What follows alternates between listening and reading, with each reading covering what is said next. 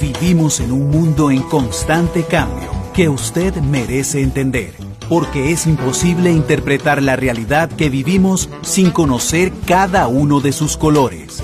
Porque muchos son los tonos de la actualidad. Presentamos Matices. Una producción de Noticias Monumental.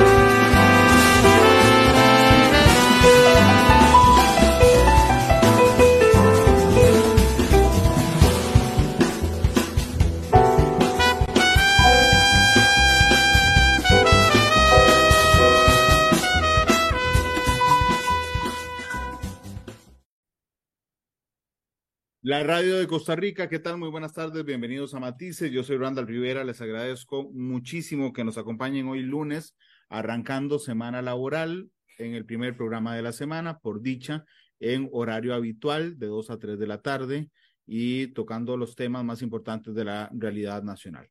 El pasado viernes, el INEC, el, Instituto eh, Nacional de Estadística y Censos, nos dio a conocer la inflación, el cambio en el índice de precios al consumidor eh, para el mes de junio de 2023, con resultados muy interesantes. El mensual, es decir, ¿qué pasó en junio? Dice el INEC que la inflación es negativa en menos 0,16%. ¿Qué pasó con la acumulada? Es decir, de enero a junio dice que es negativa en 1.52% y de julio a junio, es decir, un año completo, que la inflación es negativa en 1 menos 4%. Es decir, que en buena teoría usted debería haber percibido a esta altura del año que los precios em, son menos em, son menos caros o que bajaron si es del año anterior, 1.04, si es de este año, menos 1.52, si es el mensual, menos 0.16%.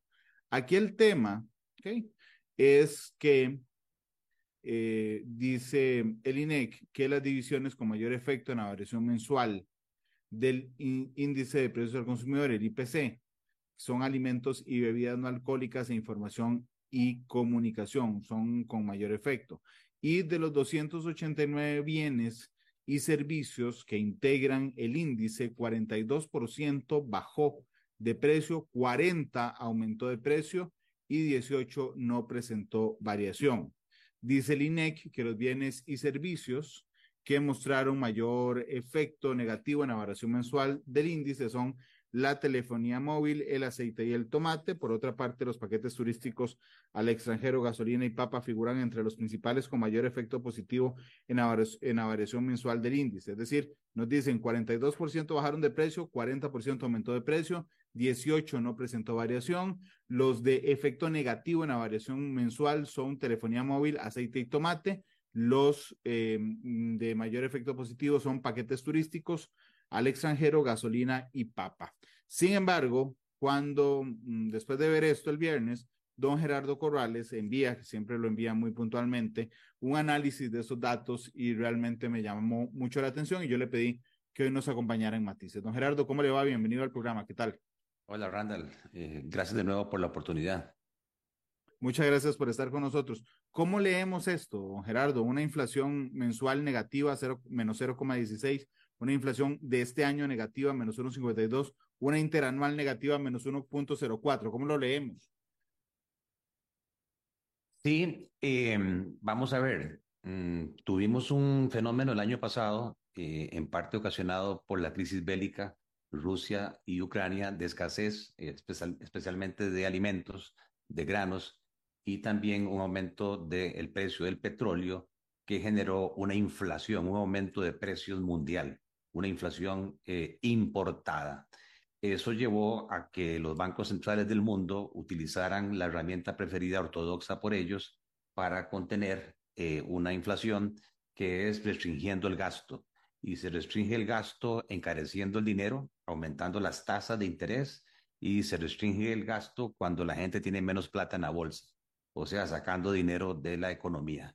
Y esa fórmula ortodoxa fue aplicada en todo el mundo.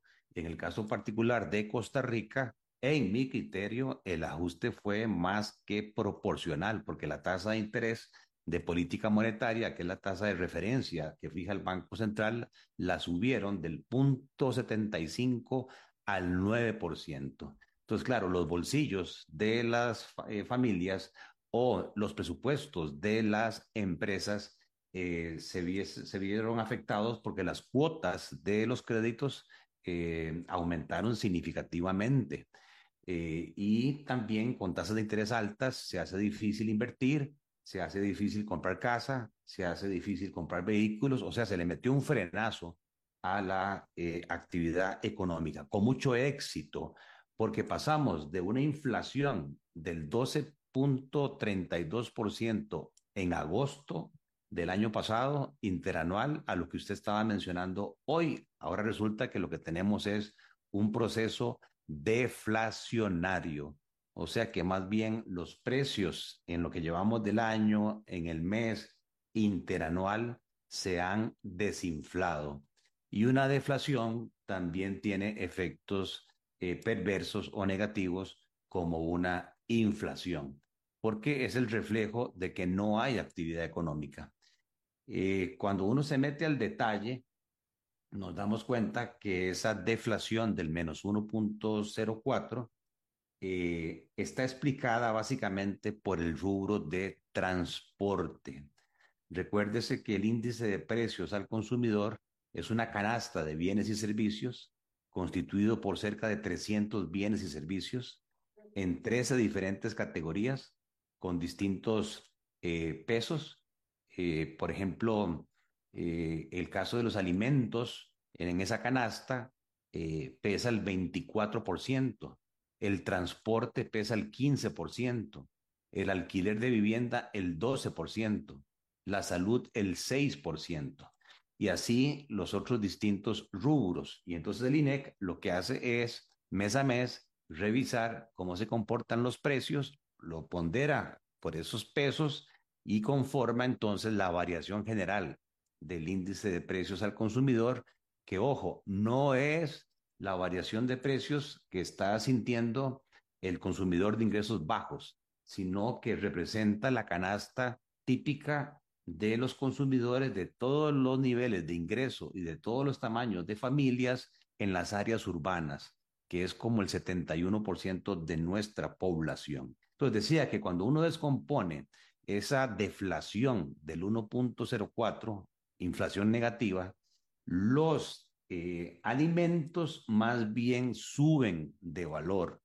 Los alimentos eh, suben 0.88% interanual. Entonces no es por los alimentos que se explica la reducción de la inflación en Costa Rica. Por el contrario, la división de transporte se cae interanual 2.31. O sea que la deflación costarricense está explicada en su mayoría por lo que llamamos una eh, deflación energética y no una deflación alimentaria. Y podemos entrar en el detalle después a ver cuáles son los rubros, pero ahí básicamente eh, lo que pesa es la caída del precio del petróleo porque hubo temores de una recesión a nivel mundial y entonces la demanda de petróleo cayó de manera significativa y eso hizo que el precio del petróleo se viniera al suelo de 120 dólares básicamente a 65 dólares. Pero por otro lado, por la política monetaria que ha seguido el Banco Central, el tipo de cambio con el cual se importa eh, los derivados del petróleo en Costa Rica cayó un 25%. Y eso hace entonces que usted tenga un elemento automático de desinfle de precios de esa canasta de bienes y servicios, pero no está pasando lo mismo con los alimentos eh, y eso podemos un poco profundizarlo. Sí, ya vamos ahí, nada más en temas de política monetaria, Gerardo. ¿A usted le parece, le pregunto, que es como, por ejemplo, que a uno el doctor le mande siete días antibiótico y uno se lo tome 22 días? Sí, a mí me parece eh, que este, es parecido el ejemplo, aunque no soy médico, pero pudiera ser que después del séptimo día, aunque usted siga consumiendo antibióticos, ya no tenga el mismo efecto sobre la enfermedad. Claro, o, o, aún peor, don Gerardo, o que le genere algún daño. Ah, bueno, ese sí. ese sí, que le empiece a dar diarrea. sí, sí, que, que destruya la flora intestinal, por ejemplo. Eso sí, eh, está haciendo daño. O sea, el hecho de haber subido las tasas de interés de manera tan significativa está haciendo daño, este, y no es un daño por igual. Eh, ahora podemos profundizar un poco más en, en eso. Eh, y el daño es real. El daño es en la actividad productiva. El daño o el costo de oportunidad de subir tanto las tasas de interés para controlar la inflación es un efecto negativo en la actividad económica, eh, conocido como un efecto recesivo en la producción. Hace, hace algunos años, eh, y lo digo para ilustrarlo, trabajaba yo en la radio como reportero y para un primero de mayo, no se me olvida, tuve una inflamación crónica de un, de un, de un nervio. Fue una cosa tremendamente dolorosa. Recuerdo que después de días que no se me bajaba, fui al doctor y me dieron, me dio una pastilla me dijo, estas son tres pastillas, son las únicas que se puede tomar, no puede tomar una más. Eran lo que llaman esteroides. Y el doctor me dijo, tiene que tomarse estas tres para que se le desinflame ese nervio, pero no puede tomar ni una más porque se despedaza el hígado para el resto de la vida. Así me lo dijo. ¿Ok? Wow. Y todo bien, digo, todo bien. La cosa es que si yo hubiera sido necio y me tomo una o dos, el daño que me causo podría ser incluso más fuerte que la inflamación del nervio que yo fui a tratar. Y, y, es mi temor respecto a la política monetaria, don Gerardo, que que, se le dio un frenazo, digamos, porque la inflación es impopular, aunque usted no la conozca. Si usted puede preguntarle a cualquier persona que no entienda nada que es inflación, pero usted le dice alta inflación y lo relaciona con malo. Entonces, en términos de política, de política mediática, es tremendamente malo tener inflación. Pegamos ese frenazo y nos llevamos algunas cosas entre las patas, don Gerardo. Es que ahí viene el tema, y que dicha que usted eh, pone esos ejemplos tan, tan claros, ¿verdad?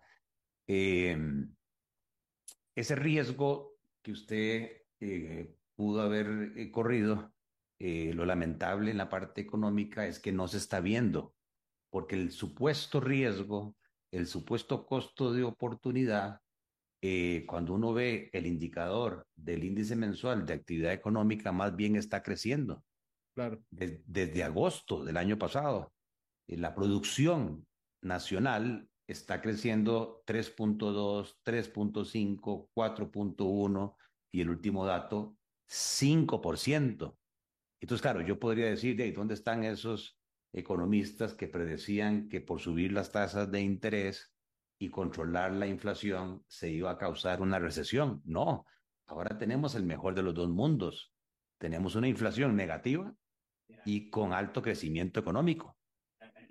Entonces, eh, pareciera ser que la medicina en exceso más bien fue beneficiosa y no causó los efectos secundarios. Pero el problema es cuando uno se queda a ese nivel. Cuando uno ya empieza a profundizar eh, sin que lo tilden a uno de, de prensa canalla, se da cuenta que los efectos eh, negativos no los están recibiendo todos en la economía. Eh, lo que está. No, no, perdón, don Gerardo. Ah. Lo que está jalando nuestra actividad económica no es lo que pasa eh, por efecto de las tasas de interés locales. Lo que está jalando nuestra economía es el resto del mundo, que es el que compra los artículos, sobre todo insumos médicos, que hoy están vendiendo eh, el doble de lo que vendían prepandemia eh, en zonas francas y básicamente en los Estados Unidos. Artículos que son hechos en Costa Rica, pero que son comprados en los Estados Unidos como catéteres, válvulas de corazón, este, eh, lentes de contacto, estén coronarios, ¿verdad? Eh, prótesis. Eh, eso es lo que está jalando la economía costarricense junto con este, servicios de contabilidad, de finanzas, de auditoría para el resto del mundo. Eso crece al 25%. Pero eso no depende de que las tasas de interés en Costa Rica sean altas, sean bajas, porque esas compañías no se financian localmente. Esas compañías o tienen sus propios recursos o se financian globalmente. El problema está para los ciudadanos y para las empresas eh, que sí dependen del sector financiero costarricense. Y es lo que llamamos el régimen definitivo, que es el que está estancado o que con respecto al nivel de prepandemia aunque se ha recuperado, el turismo, la hotelería está todavía un 20% abajo de la actividad económica prepandemia. La infraestructura pública está un 50% abajo del nivel prepandemia. Eh, la agricultura, la industria local, eso es lo que está sufriendo las consecuencias de ese exceso de medicina para controlar la inflación. Ok, vámonos al otro detalle. Mm, si yo salgo del país, del canal y le pregunto aquí en Costa Rica, tal vez en las zonas más deprimidas a alguna persona, cuánto representa en la economía de su hogar los servicios turísticos al extranjero, que está, que, el INEC ahí, ¿verdad? Y que tiene una incidencia en el cálculo, ¿ok? Es muy probable que se me queden viendo, tal vez se enojen y me digan, eso no pesa absolutamente nada en la economía de mi familia. Si yo me pongo a pensar en gastos que hace alguien de clase media, media alta, con hijos, digamos, por ejemplo, mm, puede ser que la suscripción a Netflix tenga algún peso, la de HBO tenga otro peso, eh, los servicios de juegos de video también tenga otro costo, el, mantenimiento del carro, de su propio carro tenga otro costo, el marchamo tenga otro costo, ¿ok? Pero cuando yo me voy al primer y segundo quintil, eso no existe para esas personas, don Gerardo. Mm, de alguna manera nos, nos vicia, no técnicamente, jamás me discutiré con el INEC técnicamente, nos vicia desde una conclusión general el tema de el índice de precios al consumidor pensando que es un promedio de canasta, pero que realmente habría una canasta para el, quinto quintil, otra para el cuarto, y tercero, sea, para el segundo y primero, Gerardo. Sí, es que eh, por eso le digo, eh, el índice de precios al consumidor, que es el que más se utiliza, la herramienta que más se usa para medir la inflación del país, ¿verdad? Eh, es una muestra del 71% de la población urbana. Entonces puede ser que el patrón de consumo de las zonas rurales sea totalmente distinto y que eh, no se vean beneficiados de la reducción del precio de los, de los vehículos nuevos, que ha caído un 27%, y que, pesa, y que pesa en ese índice casi un 5%. De claro, y, que a los primeros tres quintiles no les hace ni cosquillas. Sí, por eso yo me tomé la atribución de medir el comportamiento de la canasta básica alimentaria ya esto es otra herramienta que también puede servir para medir la inflación propiamente del costo de la vida alimentaria. La, canasta, la canasta la comida. Exactamente, la comida. La canasta básica alimentaria igual, es una canasta mínima de bienes que debe consumir cualquier ser humano eh, para un mínimo eh, de necesidades de calorías diarias, ¿verdad? Eh, un, mínimo alimentario. Eh, resulta que la canasta básica por persona en Costa Rica hoy cuesta alrededor de 60 mil colones. y está compuesta por 52 artículos en 17 eh, categorías. Entonces, esos 60 mil colones eh, están conformados por tubérculos, por grasas, leguminosas, azúcar, pan y galletas, cereales, huevos, lácteos, embutidos, carne de res, hortalizas, pescado, carne de cerdo, bebida no alcohólica, carne de pollo y frutas. Entonces, cuando uno se va a ver las variaciones de precios de cada uno de esos componentes, se encuentra que la canasta básica alimentaria respecto al año pasado subió un 9%. Y entonces, ¿cómo es que dicen que hay deflación? Si a mí los alimentos me están subiendo un 9%. Es más, los tubérculos y las raíces subieron un 56%. Las leguminosas subieron un 21%. Los huevos un 30%. Eh, lo que son otros alimentos en general, 11%. Los embutidos, un 7%. Y es ahí entonces donde ante Dios todos somos iguales, pero en inflación hay algunos que son más iguales que otros. Entonces, si yo pertenezco al grupo de consumidores de las zonas urbanas, sí debería estar sintiendo en la composición de mi patrón de consumo alguna reducción de precios del 1.04%. Pero si pertenezco a los deciles eh, más bajos, que incluso quien no tenga el ingreso para comprar 60 mil pesos, esa canasta básica, se dice que está en pobreza extrema, que en el caso de Costa Rica estamos hablando eh, prácticamente de 350 mil personas, el 7% de nuestra población ni siquiera le alcanza el salario para comprar la canasta básica alimentaria. Y si a esa canasta básica alimentaria le agregamos otras necesidades como alquiler de vivienda, eh, vestimenta, ¿verdad? Este, el mínimo salarial son 138 mil colones.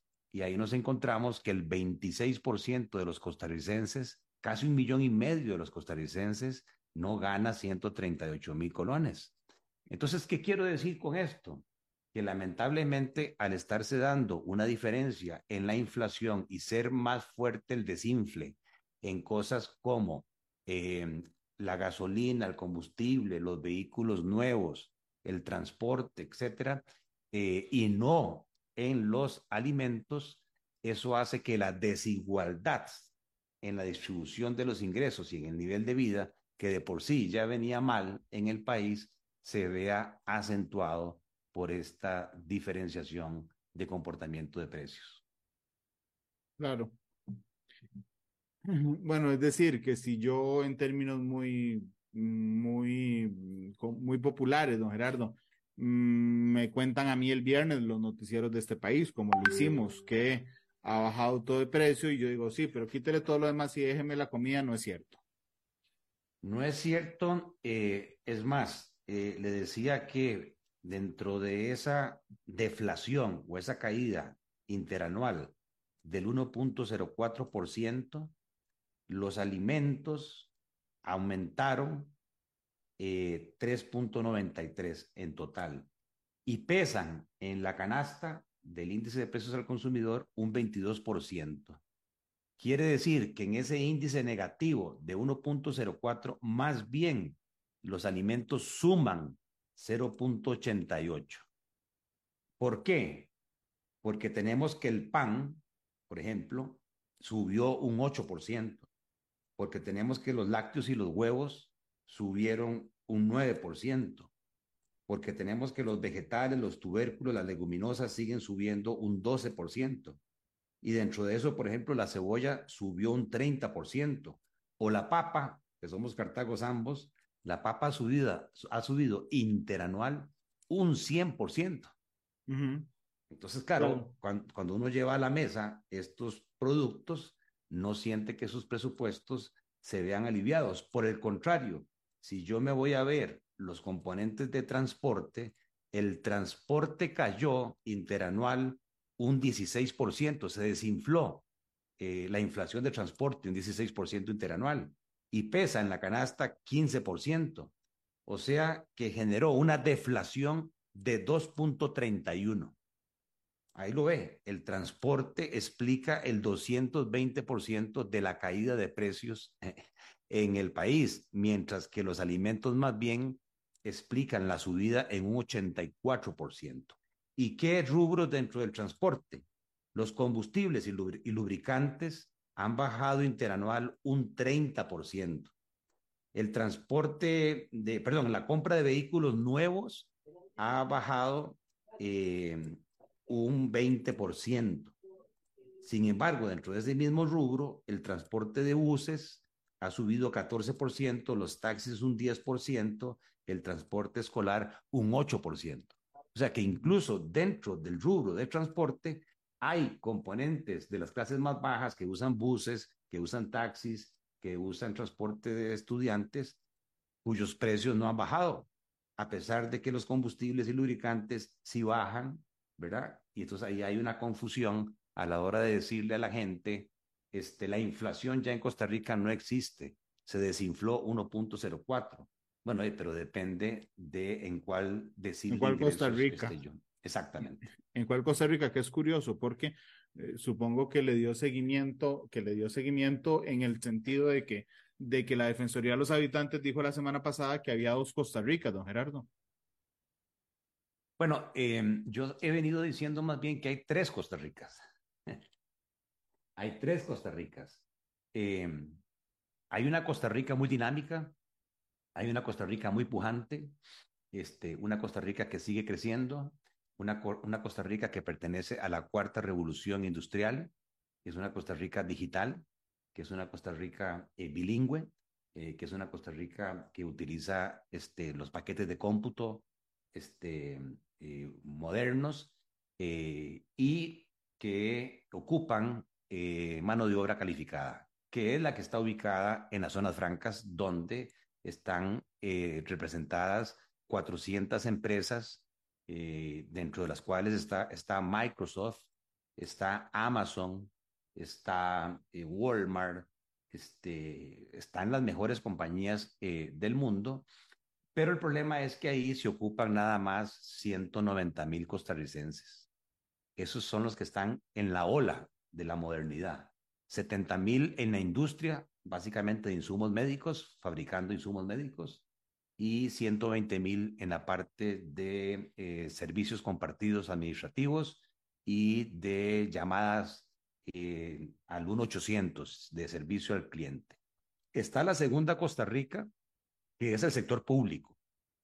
Y hay que decirlo abiertamente, desde el 2018, eh, a pesar de que se viniese, digamos, disfrutando de una serie de pluses, la ley de fortalecimiento de las finanzas públicas le puso un freno eh, a todo el gasto y lo metió dentro de la condición de la regla fiscal. Entonces el gasto público ha estado creciendo menos que proporcionalmente el crecimiento de los ingresos reales de los últimos tres años. Es más, los salarios del sector público están congelados desde hace prácticamente tres años. Eh, y uno tiende a pensar, sí, sí, pues que esa gente venía ganando muchísimo. No, no, la mayoría de los empleados públicos eh, tiene salarios por debajo de los 914 mil colones, que es, digamos, el, el techo eh, para empezar a pagar impuesto de renta. Si hay una pequeña clase este, de privilegiados que tiene salarios millonarios, pero ahí estamos hablando de 320 mil funcionarios que decrecen en su actividad económica. Y por último, tenemos lo que decíamos, el régimen definitivo. ¿Qué es el régimen definitivo? La agricultura local, la industria local, el comercio local, la hotelería y el turismo, eh, las exportaciones, que no gozan de ningún tipo de incentivo eh, o beneficio tributario. Tienen que pagar este, los impuestos completos, tienen que pagar las cargas sociales, y yo diría, me atrevo a decir, que es el régimen que le da soporte a la institucionalidad del país. Pero ese régimen está estancado. Y ahí, de ahí depende un millón setecientos mil costarricenses. Y sobre todo mano de obra no calificada. Entonces, claro, este, esas tres Costa Ricas, con el paso del tiempo, al ir manteniendo este modelo de crecimiento económico, hace que la desigualdad eh, se empiece a incrementar, eh, tanto así que Costa Rica lidera hoy el índice de desigualdad dentro de todos los países de la OCDE, superando a México, superando a Chile y superando a Colombia. Lo que nos lleva a pensar, don Gerardo, lamentablemente, que la desigualdad, que a veces podría, es, la desigualdad es un poco invisible, ¿verdad? A diferencia de la pobreza o el desempleo, que uno lo ve en una parte de la población. La desigualdad no la ve tan claramente. O sea, es una cosa más abstracta, pero pareciera que el problema en Costa Rica más grave es justamente la desigualdad, porque recursos y empleos se generan, eh, porque hay plata también, don Gerardo, pero, la, pero no se distribuye bien. Bueno, este, sí, claro que eh, la desigualdad uno la empieza a ver cuando eh, ve distintos niveles de desarrollo en distintas zonas geográficas. No es lo mismo, ¿verdad? El desarrollo urbanístico, el desarrollo comercial, eh, el desarrollo este, recreacional, recreacional del el gran área metropolitana, eh, de las regiones fuera del GAM. Eh, hay regiones muy afectadas, es obvio el caso de Punta Arenas, el caso de Limón, algunas zonas de la parte sur del país. Y también uno empieza a ver situaciones que quizás en el pasado no se daban. Yo, yo siempre digo que los, los, los ricos viejos este, tenían un perfil muy bajo en Costa Rica. Podían tener su apartamento en París, ¿verdad? En Europa, pero aquí vivían como cualquier tico, ¿verdad? Pasaban desapercibidos. Es más, me acuerdo en mis tiempos de banquero que yo le mandé una tarjeta de crédito Platinum eh, American Express a una persona de muchos recursos y me la devolvió. Y me dijo, mire, le agradezco mucho, este, pero no le acepto esa tarjeta. Mándeme una roja de los ticos, una tarjeta de débito eh, de los ticos con la que se pagan los salarios eh, para con esa yo comprar este, en el supermercado para pasar desapercibido. ¿Qué sucede? Que yo creo que los nuevos ricos, ¿verdad? No son tan disimulados como los viejos ricos y entonces usted empieza a ver aquí una clase eh, privilegiada que tiene eh, más de un vehículo, que vive en ciertos residenciales de lujo, eh, que tiene helicópteros, que tiene aviones, ¿verdad? Y eso está bien, o sea, en el tanto que sea legal, y sea parte de su actividad productiva y hayan pagado los impuestos de ley, está bien. El tema hmm. es si esos nuevos ricos se preocupan por encadenar a los otros segmentos de la población, que fue la gran ventaja de los años 40 de aquellos visionarios que decidieron tener un sistema económico que consolidara una gran clase media, creo que nosotros hemos estado cometiendo el error de ir desinflando esa gran clase media. Algunos, poquitos de esa clase media pasan a las clases altas, pero hay una gran mayoría que empieza a pasar a los deciles más bajos. Claro. Entonces también, y perdón que me ponga filosófico, pero uno de los problemas también es el egoísmo, Gerardo. O sea, es decir, efectivamente siempre ha habido ricos, pero esa riqueza se derramaba en quienes rodeaban, no, no de manera de que anduvieran regalando plata, sino de que se convertía en trabajo para, la gente, para los vecinos, para el barrio, para la comunidad. Hoy no. Hoy, hoy esa riqueza no se derrama, ni tampoco, y aquí, por supuesto, mm, seguramente me, ganaré la molestia de algunos, eh, tampoco es que el Estado ha entrado a, volver a Costa Rica más igualitaria. Cuando uno ve los números de la OCDE, por ejemplo, en Francia, la igualdad antes de, de, que el Estado se meta a corregirla es muy parecida a Costa Rica, la desigualdad. Pero, pero la OCDE dice, sí, pero ponen impuestos, Francia se mete, digamos, a intentar igualar a su gente y hay una, hay una caída de la desigualdad. En Costa Rica no, la desigualdad es igual antes y después de la, de la participación del Estado. Y yo creo firmemente que los últimos dos gobiernos, el de Luis Guillermo Solís y el de Carlos Alvarado, en medio de una estrechez fiscal, descuidaron abiertamente la inversión pública, social. Y por eso, hoy tenemos más desigualdad y hoy tenemos más inseguridad, Gerardo. Sí, de hecho, dentro del presupuesto nacional, el presupuesto del gobierno, que son 18 mil millones de dólares, entre comillas, el 40% de ese presupuesto, o sea, casi eh, 8 mil millones de dólares al año, van con destino social.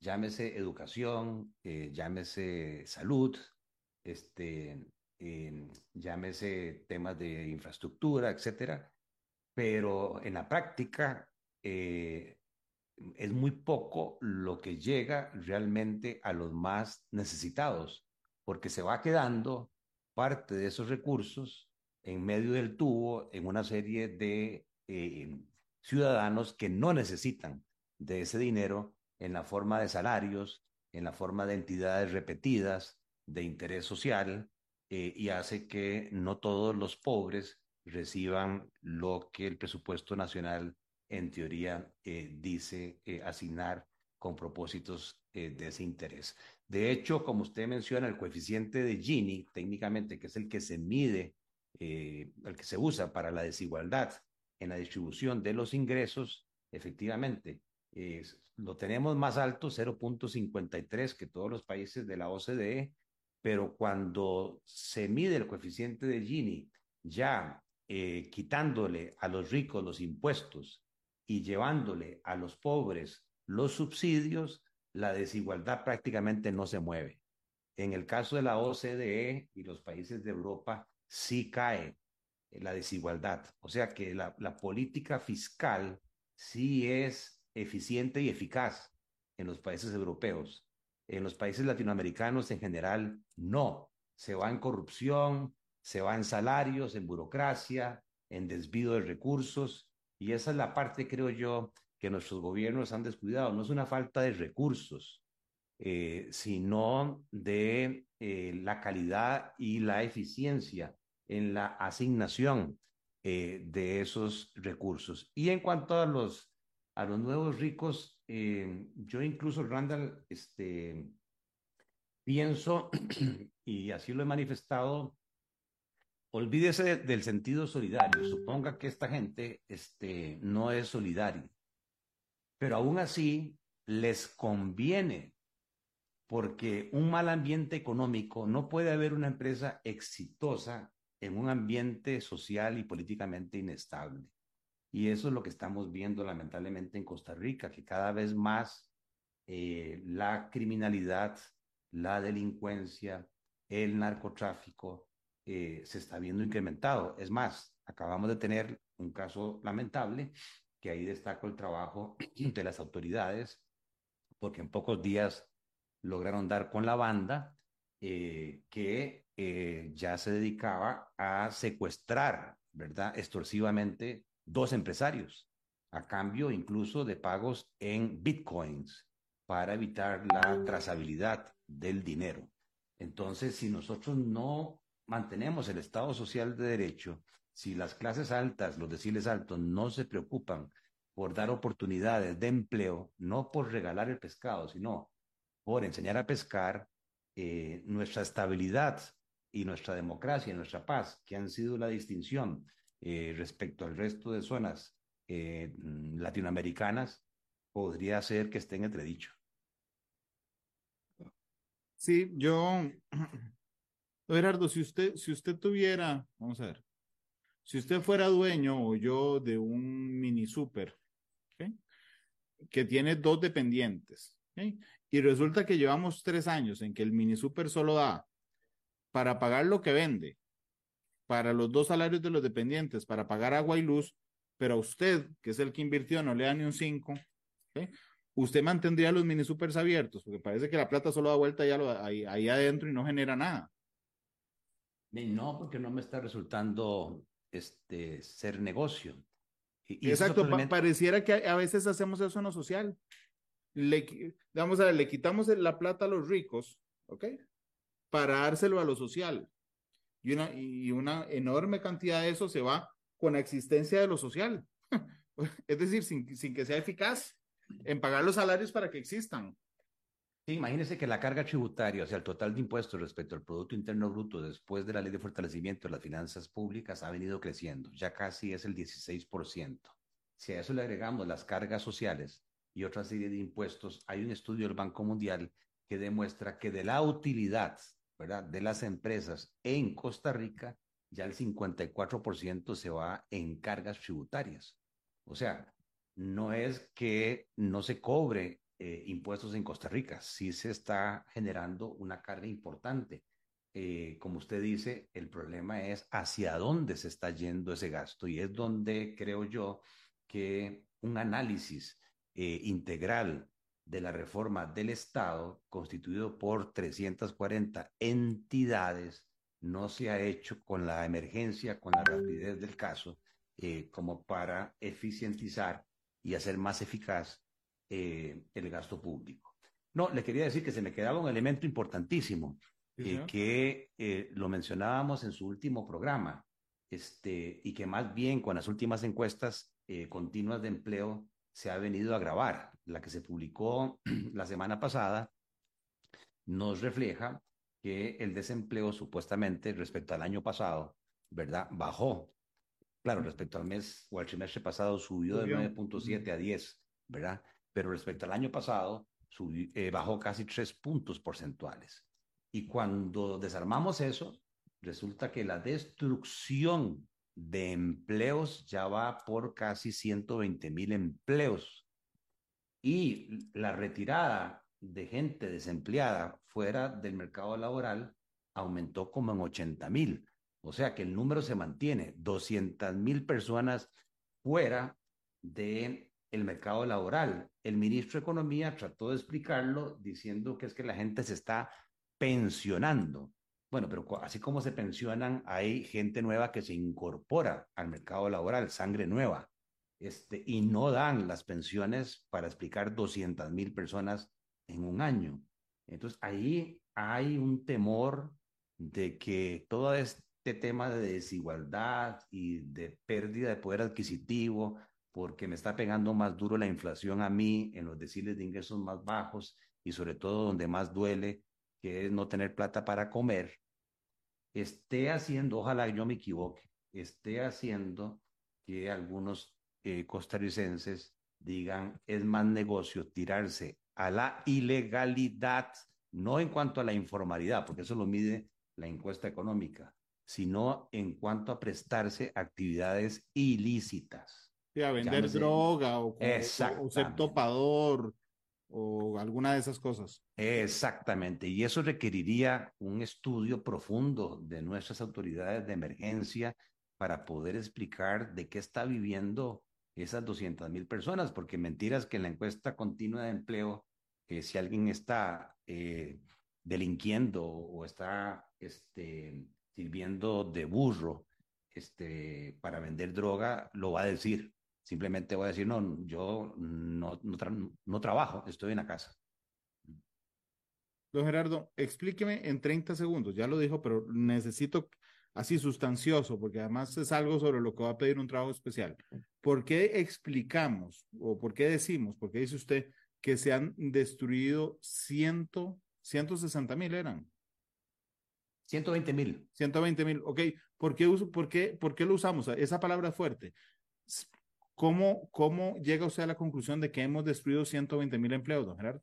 Muy sencillo, porque usted agarra la, la encuesta continua de empleo y se va hacia atrás y ve el mes, digamos, donde tuvimos la mayor cantidad de gente ocupada, este que fue el mes de octubre, y lo compara con la gente ocupada que hay hoy, este, en junio, y resulta que faltan eh, 120 mil puestos de trabajo.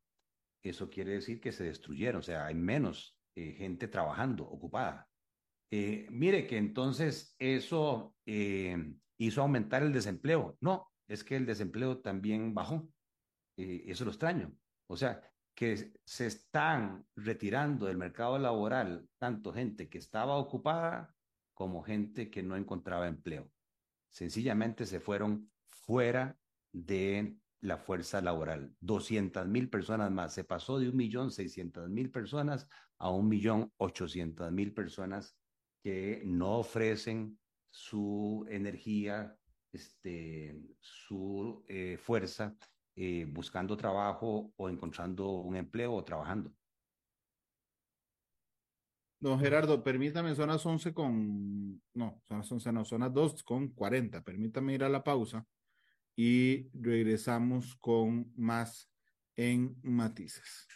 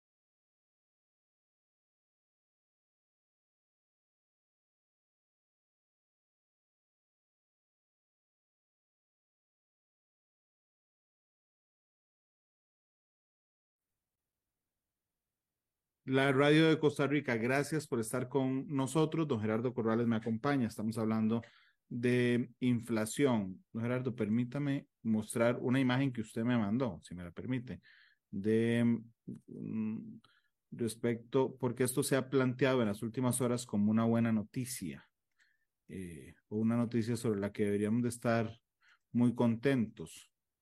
Esa es la inflación de los alimentos a mayo 2023 que somos uno de los, uno, dos, tres, cuatro, cinco, de los cinco con menos inflación de los alimentos y eso se demuestra como algo positivo. Eso no es contradictorio con todo lo que me explicó al inicio, don Gerardo, nos quedarán unos dos minutos de programa. No, señor, porque más bien este es, este es un componente de la inflación total. Y a mayo la inflación total en Costa Rica era 0.88. Quiere decir que este componente de siete y medio más bien nos sube a nosotros eh, la inflación total. Ok, o sea que esto demuestra el peso que tiene la inflación de los alimentos en nuestra inflación.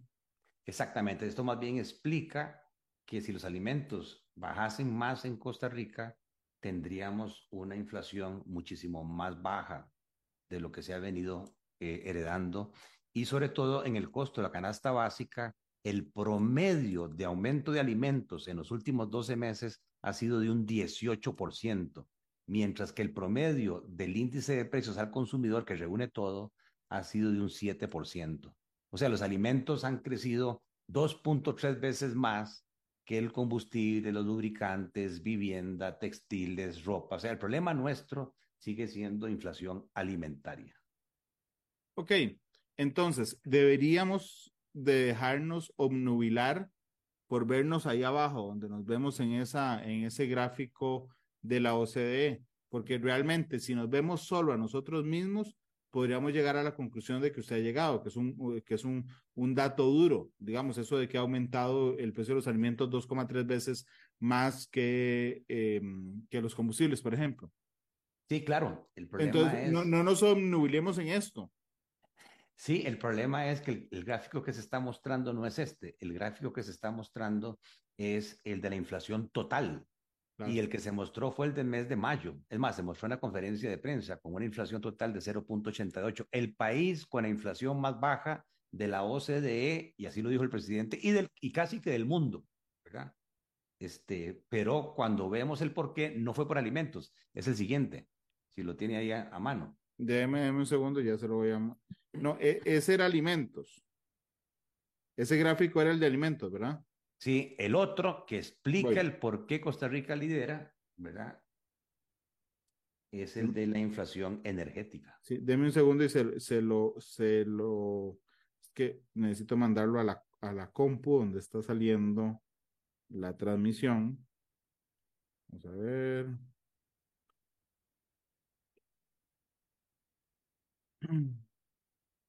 Un segundo y ya lo, lo logramos compartir. Bueno, eso es importante, que parte de la incorporación nuestra a la OCDE nos da acceso a todos estos datos para compararnos con las mejores prácticas eh, internacionales, para ver después de eso, eh, hecho el diagnóstico, bueno, qué tenemos que hacer eh, para buscar los índices de los países avanzados. Sí, porque ah, ah, lo, lo, curioso es, es el juego de números. Eso, eso es lo que a mí no, no es un juego de números porque los números son reales, todos los datos son reales. La cosa es qué compone ese número. Y ese es el detalle que a mí realmente me llama la atención y por eso me pareció tan interesante invitar hoy a don Gerardo. Ya aquí tengo, vamos a ver. En economía se dice que uno puede hacer hablar los números según lo que uno quiera que digan. Ah, ok. Y, y por eso hay que tener cuidado a la hora de no irse de primeras eh, con la información general, sino profundizar y seguir preguntando hasta llegar al subyacente. Ahí está el subyacente. Ahí lo tenemos en imagen. Eh, tal vez se ve un poco pequeño, pero lo que se ve acá es que Costa Rica eh, tiene una deflación energética muy superior a los países de la OCDE, donde los la energía, digamos los combustibles, ha bajado un 5% interanual a mayo y en el caso nuestro prácticamente es un 16, 17%. ¿Qué se junta ahí? Aparte de la caída del precio del petróleo, que también experimentan los países de la OCDE, la apreciación del tipo de cambio. Le es más barato a Recope, tiene que dedicar menos colones con un tipo de cambio que hoy es 150 colones menos del tipo de cambio que había en mayo del 2022. Claro, esa factura la está pagando el sector productivo. ¿Quiénes? El turismo, los hoteleros, los exportadores y la misma producción local que las importaciones se hacen más baratas y entonces tiene sentido, en vez de comprar eh, café Tarrazú, traer café Juan Valdés de Colombia. Don Gerardo, muchas gracias. Ha estado muy interesante el programa hoy. No, con mucho gusto, Randall, a la orden. ¿Con qué canción le gustaría despedirse, don Gerardo? Eh, déjame ver, me agarraste en curva. Eh, em, bueno, la vez pasada eh, puse una canción de, rock pesado y mucha gente me, me escribió. Ahora me gustaría una canción también eh, de rock, pero no tan pesado. Eh, hay una canción que se llama A Horse with No Name. Ah, caballo, sin, nombre. De América. De América, sí. Sí. Para llevarla más suave. Caballo sin nombre. Gracias por habernos acompañado. América, despide Matices. Don Gerardo, muchas gracias. Hasta luego. Feliz tarde a todos. Gracias. Todas las perspectivas cada punto de vista. Exploramos la realidad y cada uno de sus tonos. Esto fue Matices por Radio Monumental.